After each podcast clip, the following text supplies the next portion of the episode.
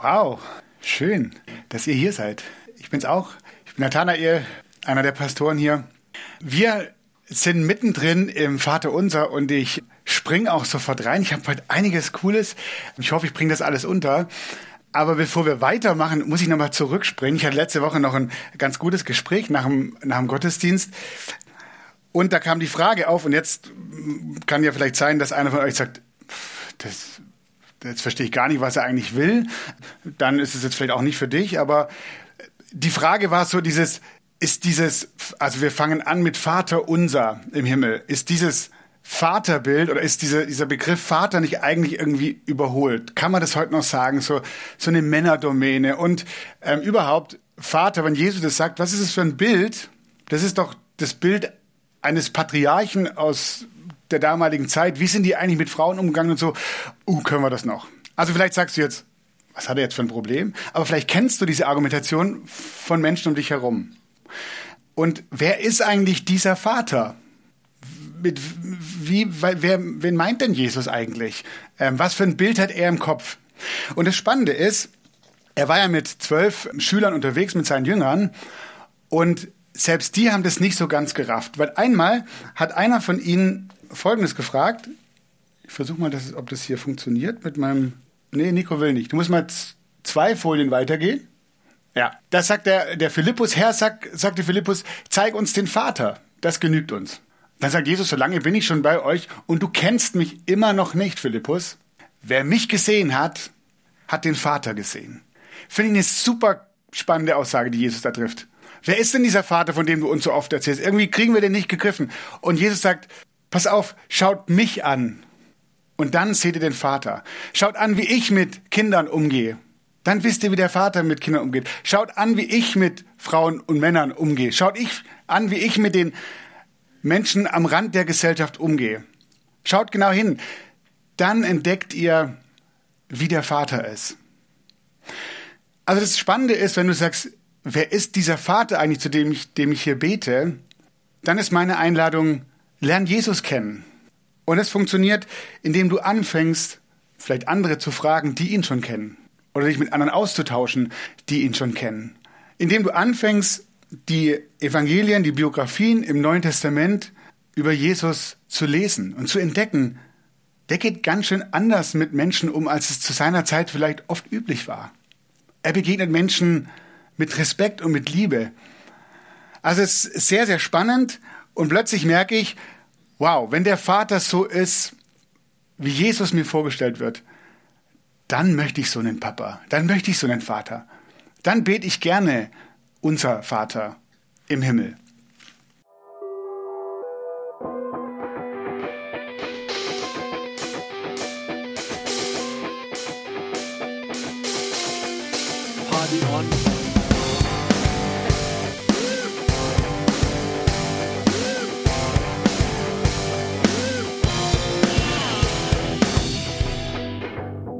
Hier ist der Podcast der Jungen Kirche Berlin-Treptow. Wir wünschen dir eine spannende und ermutigende Begegnung mit Gott.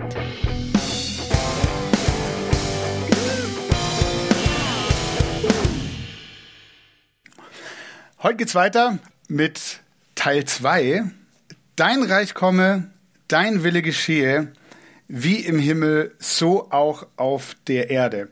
Ich glaube, diese beiden Sätze oder diese, diese, dieser, dieses Satzkonstrukt der gehört für mich unbedingt zusammen. Dein Reich komme, deine Wille geschehe, wie im Himmel, so auch oder so auf Erden, so auch auf der Erde. Wie es im Himmel schon ist, so soll es auch auf der Erde sein. Denn da, wo Gottes Reich, wo seine neue Welt ist, da geschieht auch sein Wille. Und überall, wo sein Wille geschieht, da ist auch sein neues Reich zu finden. Und die Frage für heute Morgen ist, was ist eigentlich das Reich Gottes? Und zweite Frage, wo ist es denn? Wo ist es denn zu finden? Also, wo, was beten wir denn da? Das soll kommen, wo, wo steckt es denn gerade? Und wenn es kommen soll, wann ist es denn da? So. Erstens, was ist eigentlich das Reich Gottes? Für die, die schon länger in der JKB sind, erinnern sich ganz bestimmt an unsere Predigtreihe im Herbst. Holy Meme, Gleichnisse, die Jesus erzählt hat, also Beispielgeschichten, die Jesus erzählt hat, über das Reich Gottes. Und damals habe ich eine Definition gewagt vom Reich Gottes, die habe ich euch nochmal mitgebracht. Die ging so, das Königreich Gottes ist die wachsende Herrschaft Gottes hier auf der Erde, die Heilung und völlige Zufriedenheit, also die Bibel nennt es den Shalom, umfassende Frieden schafft, indem sie das Chaos vertreibt und die Beziehung zwischen Gott und seinen Menschen wiederherstellt. Das Reich Gottes ist die wachsende Herrschaft Gottes hier auf der Erde, die Heilung und völlige Zufriedenheit schafft, indem sie das Chaos vertreibt und die Beziehung zwischen Gott und seinen Menschen wiederherstellt. Ein Ort, an dem Gottes guter Wille wieder vollkommen gelebt wird. Vielleicht macht es das für dich noch nicht völlig klar, aber vielleicht greifbarer. Was ist eigentlich das Reich Gottes? Und dann die Frage, wo ist es denn? Und jetzt wird es so ein bisschen komplizierter. Und Theologen haben sich da immer gestritten, weil die einen sagen, ja, Gottes Reich ist schon hier, es ist schon da, schon mitten unter uns. Und die anderen sagen, nee, das sehe ich jetzt noch nicht so. Gottes Reich ist etwas, das in der Zukunft liegt. Etwas, das noch kommt am Ende der Zeit und da steht irgendwas von Gericht in der Bibel und so. Und dann kommt Gottes Reich. Das Interessante ist, wenn man Jesus zuhört, wenn man die Evangelien liest, dann merkt man, der Typ, der sagt, beides stimmt. Manchmal redet Jesus davon, das Himmelreich oder Gottes neue Welt ist schon da, mitten unter euch. Und an anderer Stelle sagt er, es kommt noch. Und ich habe euch heute Morgen eine ganz spannende Grafik mitgebracht. Nicht erschrecken, so ein bisschen äh, ähm, ähm Theologievorlesung. Tobias Feix ist evangelischer Theologe und Dozent für praktische Theologie. Und der hat sich die Grafik auch nicht selber ausgedacht. Ich glaube, der hat die irgendwo anders geklaut. Ich habe sie bei ihm auf seinem Blog gefunden. Der bloggt und schreibt. Und er hat es mal so dargestellt. Und zwar so zwei, äh, sind es Ellipsen? Ja, ja. ja. Und es gibt, es gibt zwei Teile. Das eine ist, das Reich ist schon ganz da auf der linken Seite und auf der rechten Seite das Reich Gottes kommt erst noch. Und dann gibt es noch zwei Dimensionen. Das Reich Gottes ist schon da und kommt erst noch durch Gottes Handeln. Und die zweite Dimension, das Reich Gottes ist schon da und es kommt durch unser Handeln. Also völlig, wow. Ähm, das macht es nicht unbedingt einfacher, aber es seht so, mit den Bibelstellen, die gehen wir jetzt nicht alle durch, aber wenn Jesus darüber redet, dann immer, dann immer aus diesen Perspektiven. Einmal kann Jesus sagen, das Reich Gottes ist mitten unter euch. Da, wo Jesus ist, wo er Wunder tut, wo Menschen heil werden, Beziehungen heil werden, Menschen wieder zu Gott finden, da ist das Reich Gottes schon hier. Wachstumsworte, das, was hier unten steht, da, wo Menschen anfangen, da, wo Menschen mit diesem Gott wieder in Beziehung leben, da, wo Menschen anfangen, sich zu versöhnen, da, wo Menschen anfangen, nach dem Willen Gottes zu leben, da fängt dieses Reich Gottes an zu wachsen, mitten unter uns, schon hier in dieser Welt. Und dann gibt's diese Verheißungsworte. Gottes Reich, das noch kommen wird und es werden noch Zeichen und es werden noch Dinge passieren und die werden zeigen, dann wird das Reich kommen in seiner Vollendung. Dann wird er einmal alles neu machen. Das ist noch nicht. Das liegt noch in der Zukunft. Und Jesus redet auch davon, ah, ich habe es nochmal farbig gemacht, genau, kannst du nochmal das nächste auch machen. Das Handeln Gottes, Erfüllungsworte, Verheißungsworte. Und unser Handeln, da gibt es diese Wachstumsworte und es gibt diese Bedingungsworte. Auch diese Jesusworte sprechen davon, dass man in das Reich Gottes erst in Zukunft hineingelangt. Und dieses Eingehen oder dieses in das Reich Gottes kommen ist abhängig davon, dass ich den Willen tue und dass ich mich bewusst entscheide, spricht Jesus immer wieder. Möchtest du in diesem Reich dabei sein? Und jetzt kommt was Spannendes, wenn wir beten, dein Reich komme, dein Wille geschehe, dann ist es für mich genau diese Verbindung dieser beiden Dinge. Das eine zu sehen und das andere. Dein Reich komme. Gott zeigt mir, wo ist dein Reich schon sichtbar in dieser Welt. Ganz ehrlich, man kann heute schon mal ganz schön verrückt werden im Blick in diese Welt. Und man fragt sich, Gott, wo bist du eigentlich? Martin hat es gesagt, Krieg in der Ukraine, da wünsche ich mir das, aber wo ist es denn? Wo ist das Reich Gottes, das Kommende? Zum einen diesen Blick nicht zu verlieren, dein Reich komme, es ist ja schon da, mit deinem Tod und deiner Auferstehung am Kreuz, Tod am Kreuz und Auferstehung, hat dieses neue Reich, diese neue Welt begonnen. Und Gott lädt jeden ein, mit Gott in Verbindung zu kommen und dadurch Teil und Teiler und Teilerin dieses Reiches Gottes zu werden. Und doch auch dieser Blick, es ist noch nicht so. Gott lädt uns ein im Gebet, dein Reich komme, zu bitten, tu es wirklich. Schenk, dass dein Reich noch mehr sichtbar wird, mitten unter uns, in dieser Welt. Im Vater unser ist es für mich dieses Zusammenbringen und deswegen dieses, das anbrechende Reich Gottes zu sehen. Das, was schon ist und das, was noch kommt. Mich selber mit hineinzunehmen. Wo bin ich Teil? Wo lebe ich nach seinem Willen? Wo wird durch mich, durch uns als Kirche Gottes Reich in dieser Welt sichtbar, in seiner Unvollkommenheit bestimmt? Aber wir sind ein Teil davon, dass dieses Reich sichtbar wird. Dein Wille geschehe. Ich ertappe mich immer wieder, Martin hat es eben schon gesagt in der Anmoderation, mein Wille geschehe. Ich habe ganz schön, schöne Vorstellungen von dem, wie mein Leben zu sein hat und was da alles drin sein sollte. Und ich bete so. Und ich glaube, für Gott ist es völlig in Ordnung. Wir dürfen unsere Wünsche äußern. Wir dürfen zu ihm kommen. Er ist der Vater. Ich kann als Kind, also was meine Kinder mich alles bitten, wow.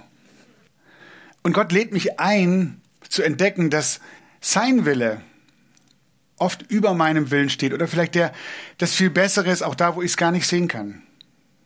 Zu beten, ich wünsche mir eigentlich Gott, dass über meinem Willen dein Wille geschieht. Und da, wo mein Wille vielleicht deinem widerspricht, ich immer mehr lerne hinzuhören und zu glauben, dass dein Wille der bessere ist und der gute ist und es zu entdecken.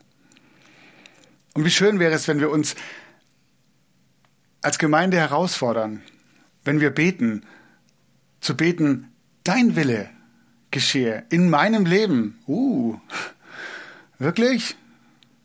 Wollen wir das? Willst du das? Dein Wille geschehe, auch in meinem Umfeld, auch in dieser Welt. Glaube ich das noch?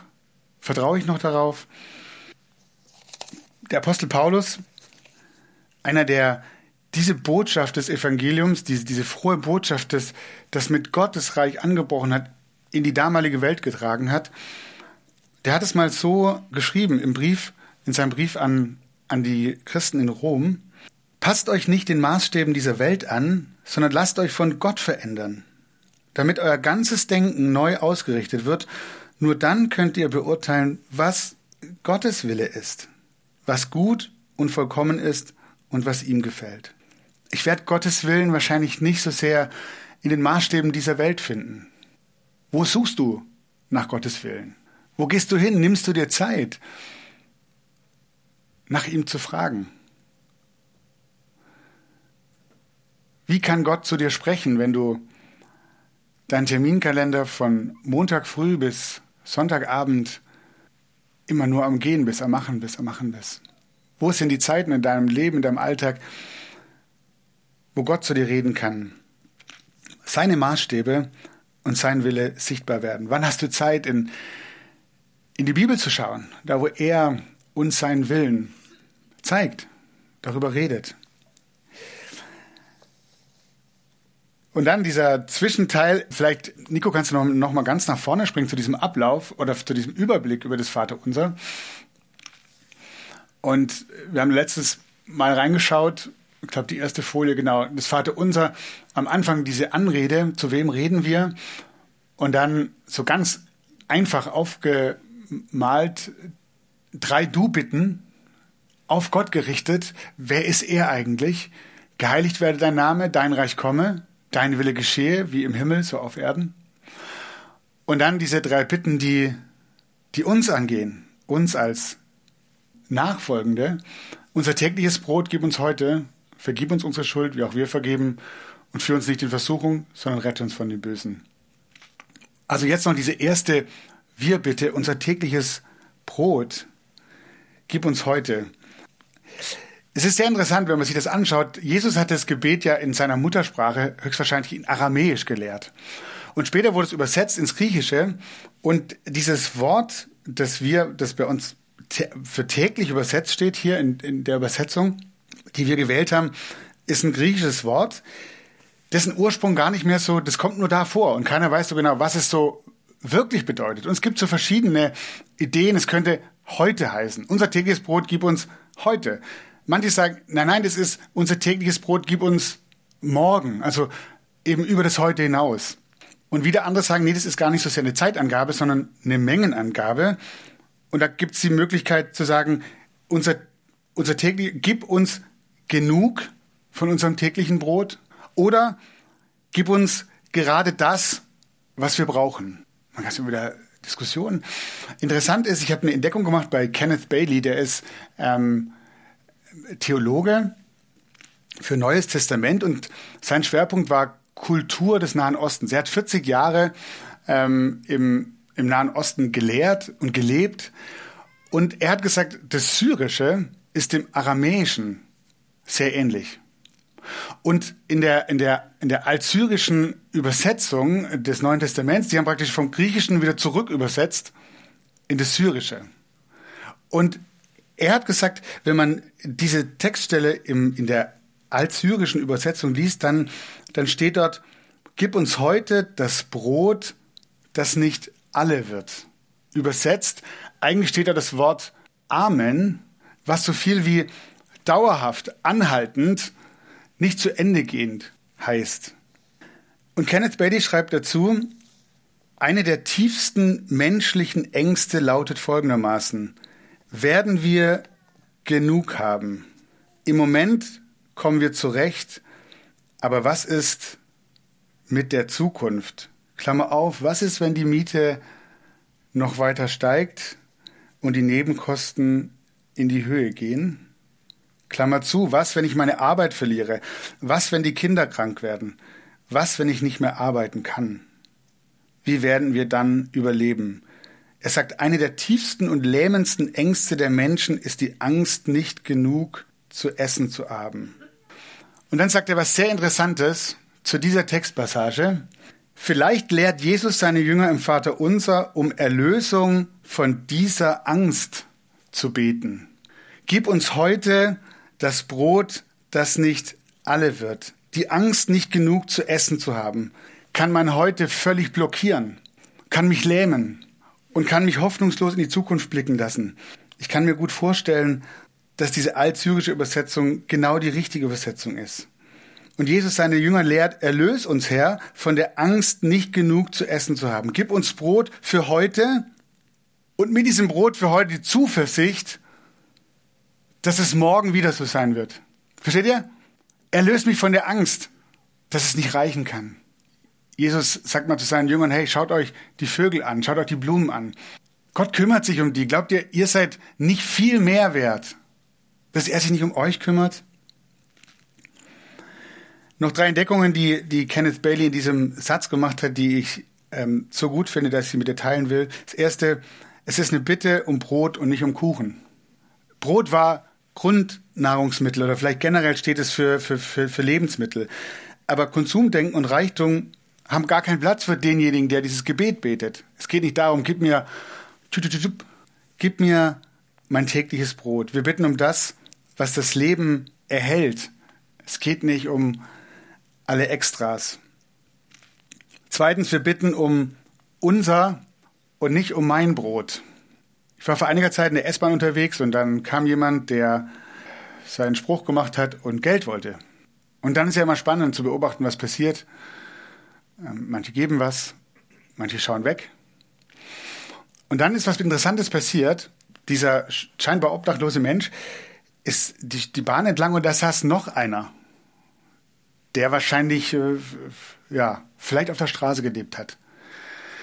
Und als die beiden sich begegnen, nimmt derjenige, also der schon in der Bahn sitzt, aus seinem Beutel mit, äh, mit, mit Pfandflaschen vier raus und drückt sie ihm in die Hand. Und ich fand es so irgendwie beschämend, wo ich gedacht habe, krass, weiß nicht, ob derjenige das Vater unser kennt, aber es war nicht der Gedanke, meine Flaschen, sondern das sind unsere Flaschen. Und wenn du was davon brauchst, dann natürlich, hier, bedien dich in dem Wissen, wenn es mir so geht, du würdest das doch hoffentlich genauso machen. Das Gebet um unser Brot schließt auch meinen Nächsten mit ein. Wow. geht auch darum, dass mein Nächster genug hat. Es ist unser Vater, es ist unser Brot, unsere Mitverantwortung. Und das dritte Brot ist ein Geschenk. Wer dieses Gebet betet, bekennt, dass alles Brot ein Geschenk ist. Ich habe nichts erschaffen, was dieses Brot ausmacht. Solche Geschenke kommen aus Gottes Hand. Alles materieller Besitz ist quasi so ein Kredit des Eigentümers. Kredit, den Gott mir gibt, weil er der Erfinder, der Erschaffer dieser Materie ist. Ich glaube, der Blick, dass es mir geschenkt ist und gegeben ist, der kann mich frei machen. Dass er, der der Geber ist, mich auch versorgt. Ich darf arbeiten, ich darf, ja, ich darf meins dazu beitragen. Aber ich darf glauben und vertrauen, dass Gott mir schenkt und gibt, was ich brauche. Möge es kommen, dein Reich, möge es geschehen, möge geschehen dein Wille auf der Erde, so wie er bereits im Himmel geschieht, und erlöse uns von der Angst, nicht genug zu essen zu haben. Amen.